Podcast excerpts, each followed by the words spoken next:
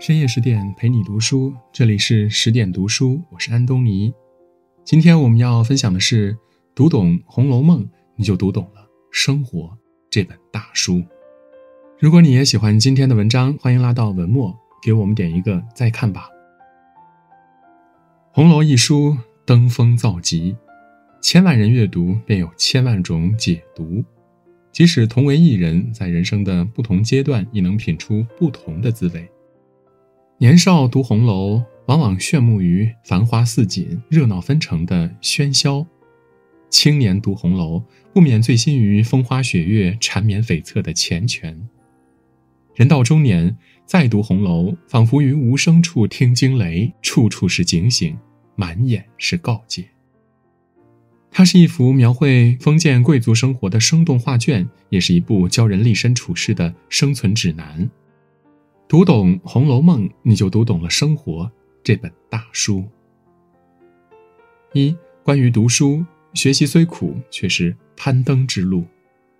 孟子云：“君子之泽，五世而斩。”再辉煌的工业，历经五代都会逐渐走向衰败，不复光华。贾府祖上战功赫赫，位至国公，可谓钟鸣鼎食，富贵无极。及至贾宝玉、贾兰等子孙。已历经四五代，彼时家族步入式微，开始走下坡路。为稳固权力、延续荣耀，走科举之路是贾家子弟振兴家族的根本途径。然而，偌大的一个贾府却没有一个读书人。府中诸人安富尊荣，耽于享乐，集体躺平在功劳簿上，过着醉生梦死的生活。宝玉是颗读书种子，天资卓绝，却最恨仕途经济。非但自己不读书，还嘲笑读书人为路度。贺阳近百载的贾府，在下坠过程中，竟无一人有承担家族使命的意愿和能力。及至呼啦啦大厦倾，业已无可挽回，覆巢之下，唯见一片白茫茫大地，真干净。百年士族一朝坍塌，仿若摧枯拉朽，令人唏嘘。为作警醒，作者在红楼开篇写道：“上爱天恩，下承祖德。锦衣纨绔之时，欲干颜美之日，背父母教育之恩，负师兄规训之德，以至今日一事无成，半生潦倒之罪，编属遗迹，以告普天下人。字字追悔，句句血泪。”怅恨莫及。从锦衣玉食、富贵荣华，到毛船朋友、举家食粥，究其原因，主要还是贪图安逸、光阴虚掷，而无读书进取之心。有道是：穷不读书，穷根难断；富不读书，富难长久。一个家庭留给后代最好的东西，不是金钱房产，而是教会孩子读书。读书虽苦，却是攀登之路。不吃学习的苦，焉能收获生活的甜？在今天，读书依然是大多数人改变命运的捷径。两年前，中科院博士黄国平的致谢信感动全网。他家境贫寒，父母双失，却凭借一路苦读，从偏远山区走到了人工智能实验室，把书念下去，然后走出去，不枉活一世。读书始终是支撑他走出困境的信念和依托。人这辈子出身是起点，读书却可以决定你人生的高度。通过读书获取核心竞争力，不断向上攀登，才有实现阶层跃迁的可能。诚然，在选择多元化的时代，读书未必是唯一出路，却是一条能帮助我们实现人生价值最为便捷的通道。通过读书呢，学习生存的技能，汲取向上的力量，遇见更好的自己。二、关于职场，机会永远留给准备好的人。有人说，人想要成功，就必须点燃自己，主动成长，积极做事，才能把握时间，抓住机会，有所作为。确实如此，《红楼梦》里的小红便是这句话的践行者。她原本是宝玉房中的三等丫头，负责浇花喂鸟、烧水洒扫的粗活，但她自恃呢有几分容貌，一心攀高，不甘做个丫头。起先想做宝玉的姨娘，见机就在宝玉面前献弄。但这条赛道实在太卷，竞争过于激烈，还没等到宝玉垂青，他便被伶牙俐爪的大丫头们排挤出圈了。同行的恶意打压，将小红的梦想扼杀在摇篮中。她容貌俏丽，口才了得，却怀才不遇，不得出头，不由抑郁不忿。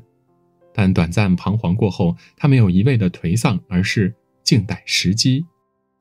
机会总是留给准备好的人。芒种节这日呢，众人在园子里玩乐，凤姐远远招手，要叫人传话。众人惧怕凤姐，恨不能躲着走，只有小红主动跑上前听从差遣。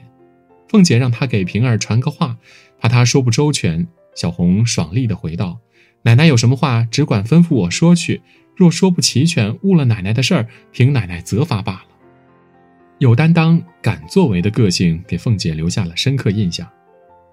随之，凭借出色的信息处理能力，小红圆满地完成差事。因言谈简历，能力出众，颇为爱才的凤姐便把小红招至麾下，成为自己的左膀右臂。小红的职业生涯由此开启了另一扇门，有了更多发挥才干的机会。如她所说，跟着奶奶学些眉高眼低大小的事儿，也见识见识。比起留在宝玉身边的丫头，在抄检大观园时死的死走的走，小红却一路在成长历练，后来自立门户，大有作为。金子有时也会被暗淡掩映，但不惧沉潜蛰伏，终会拨云见日。司马相如早年作为一介书生，才情满腹，以辞赋见长，但当政的汉景帝以素朴为本，不喜华丽辞藻。司马相如的才能无从发挥，郁郁不得志，却始终不自弃，不断锤炼自身，直至汉武帝统治，大国气象彰显，文学亦成绮丽华美之风。司马相如遂以一篇《上林赋》惊绝天下，终被汉武帝启复重用。从来没有横空出世的运气，唯有不为人知的努力。成功不过是长久努力的别名。人在低谷，保持耐心，打磨能力，为每一个可能性做好准备。唯有如此，待机会来临，才能牢牢抓住，从而走上命运的快车道。三、关于婚姻，爱情是标配，合作是顶配。《红楼梦》里的婚姻呢，大多是父母之命、媒妁之言的产物，因爱情结合的夫妇颇为少见。但书中贾云和小红却是自由恋爱。他们因爱情步入婚姻，又因三观相合、价值匹配，收获了高质量的婚姻。贾云是贾氏系族的旁支子弟，家境贫寒，但他心思活络，努力上进，竭力谋生存、求发展，不失为一个积极有为的好青年。小红清醒通透，早早就看清了天下没有不散的宴席这一世间真相，不拘在一棵树上吊死。做不了宝玉的姨娘，便谋划别的出路。他们在大观园里相遇，一见倾心，继而借由手帕私相授受，安定终身，勇敢追求爱情。对于婚恋对象的选择呢，他们都遵循务实原则。贾云需要一个贤内助来辅佐自己，故而不会像贾强那般为一个戏子钟情。小红不再怀揣做姨娘的梦想，因此一个家道中落的本家少爷就成为她最好的选择。他们不仅追求爱情，更是在寻找战略合作伙伴，把婚姻当作事业去经营，彼此提供价值，匹配资源。他们的相遇曾被人誉为两个职场精英的风云际会，其实他们不单同为职场达人，更是高度契合的风雨同路人。贾家败落，诸人身陷囹圄。已结为夫妇的贾云和小红不忘恩德，奔赴狱中探望慰问宝玉、凤姐等人，可谓有情有义。众人流散，他们却一路扶持，结局圆满。有爱情打底，有肝胆相照的义气，有高度配合的默契，才能造就好的婚姻。婚姻的本质就是一场合作，夫妻之间不仅仅是爱人关系，也是同事和战友。梁思成和林徽因堪称国民神仙眷侣，他们的爱情让人向往，他们的追求更令人称羡。在学业上，他们互相帮助，彼此支持；在工作中，他们相辅相成，相互托举；在生活中，他们不离不弃，分担苦乐。他们将爱情落实到共同热爱的事业中，一起发现了唐代木构建筑，共同设计出国徽图案，为旧城保护费尽心力。圆满的婚姻不仅有爱情，还有为实现共同理想的通力合作和同舟共济。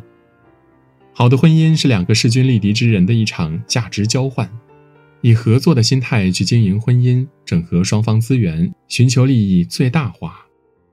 只有实现了各得其所、互利共赢，才能执子之手，与子偕老。四、关于处事，但行好事，莫问前程。小厮星儿评价凤姐：嘴甜心苦，两面三刀，上头一脸笑，脚下使绊子。明是一盆火，暗是一把刀，可谓形容得当。凤姐做事决绝，极具霹雳手段，鲜少菩萨心肠。但人性的善恶从不泾渭分明。面对上门打秋风的刘姥姥，凤姐就展现出了最大的善意。这年冬末，刘姥姥一家陷入困顿，年关难过，万般无奈，刘姥姥带上孙儿找到贾家这个远亲，想讨些活命钱。一向趾高气扬的凤姐，并未对这个乡野老妪心生鄙薄，反而大方资助了二十两银子，外加一串钱雇车。都说凤姐心狠手辣，却也不乏怜贫惜老之心。二十两银子对凤姐而言不过九牛一毛，却让刘姥姥一家得以安然过冬。所谓一念善心起，万般福报来。贾府败落后呢？树倒猢狲散，众人流离失所，历尽世间炎凉。凤姐的女儿乔姐被卖入烟花巷，刘姥姥知晓后呢，拼尽身家性命将乔姐解救出火坑。不仅如此，她还不惧世俗眼光，将曾经深陷勾栏的乔姐许配给外孙板儿，护她一生周全。此举堪称滴水之恩，涌泉相报。事败休云贵，家亡莫论亲。偶因寄刘氏，巧得遇恩人。凤姐万没想到，当年无心播下的善意种子，竟在女儿身上结出了善果。一份因功留得余庆，正是天道轮回，因果不虚。一个人偶发的善心，恰逢的善举，即便微不足道，却有可能让自己在未来得到反哺。《世说新语》中记载了一则故事。一个叫顾荣的人与同伴吃烤肉，他看见一旁负责炙烤的小二有欲制之色，很想吃的样子。顾荣便把自己的烤肉递给小二吃。朋友讥笑他说：“那个人不过是一个下人，有何资格吃肉呢？”顾荣说：“哪里有成天烤肉却不知道肉味的道理呢？”后来他渡江南下，数次危急关头，总有一个人出来相救。顾荣问其何人，才得知对方便是当年的。店小二，一次偶然的善举，竟在多年后成了保全自己性命的缘起。无怪乎古人云：“但行好事，莫问前程。”常怀善心，随缘行善，日复一日，点滴好事终能汇聚成绵长福报。爱出者爱返，福往者福来。栽下桃李，必然收获满园芬芳；种下善因，必能摘得。累累善果，利他是最大的利己，帮助别人成全的终归是自己。人生路上，你所付出的一切善意，都终有回响。读懂红楼，就会明白书中人早已为你预演了一场场人生大戏。虽说《红楼一梦》万境归空，然此间历程，终须以无为之心做有为之事。人这一生。想有更多选择，需得努力读书；意图有所突破，必先锤炼能力；欲求婚姻美满，就要通力合作；希冀历史安稳，必须怀揣善良。生活这本大书，唯有认真执笔，方能书写瑰丽篇章。愿我们且行且思，且歌且舞，穿越苦与难，无惧赴山海。更多美文，请继续关注十点读书，也欢迎把我们推荐给你的朋友和家人，一起在阅读里成为更好的自己。我是安东尼，我们明天再见。